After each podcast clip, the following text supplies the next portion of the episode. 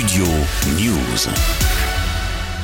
Trois jours après le drame à Annecy, qui a fait six blessés, dont quatre enfants en bas âge, l'immigration revient au cœur des débats, d'autant plus avec la loi prévue par le gouvernement cette année.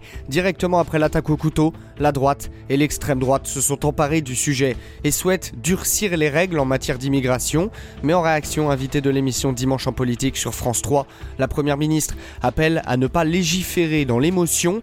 Avant ça, elle appelait à la dignité de chacun. On est dans le temps de l'émotion, on est encore dans le temps des soins pour ces petits-enfants qui ont été très gravement blessés et j'invite chacun à preuve de dignité dans ces circonstances. La déclaration intervient après la requête de la droite et l'extrême droite, notamment Éric Ciotti, de durcir les règles sur l'immigration. Les députés LR avaient déjà déposé deux propositions de loi en début d'année, une pour inscrire la priorité française dans la Constitution en matière d'immigration et l'autre pour mettre en œuvre les mesures prévues par le parti. Le président LR Éric Ciotti réclame d'ailleurs une rencontre avec Emmanuel Macron pour évoquer le sujet. De son côté, la première ministre n'est pas opposée à la discussion avec les républicains, elle qui souhaite à tout prix trouver une majorité sur le texte, mais rappelle que le projet a été présenté en février avant d'être retiré de l'ordre du jour sur demande du président du Sénat, le républicain Gérard Larcher. Il y a deux textes hein, qui ont été présentés par les républicains, un projet de loi euh, ordinaire et donc les concertations, les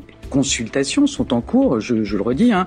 Moi j'ai chargé euh, Gérald Darmanin avec Olivier Dussopt d'échanger avec donc Éric Ciotti. Et donc toutes ces consultations sont en cours. Et puis par ailleurs il y a des sujets constitutionnels qui sont soulevés par les républicains. Vous savez que le président de la République a prévu de recevoir là aussi toutes les forces politiques.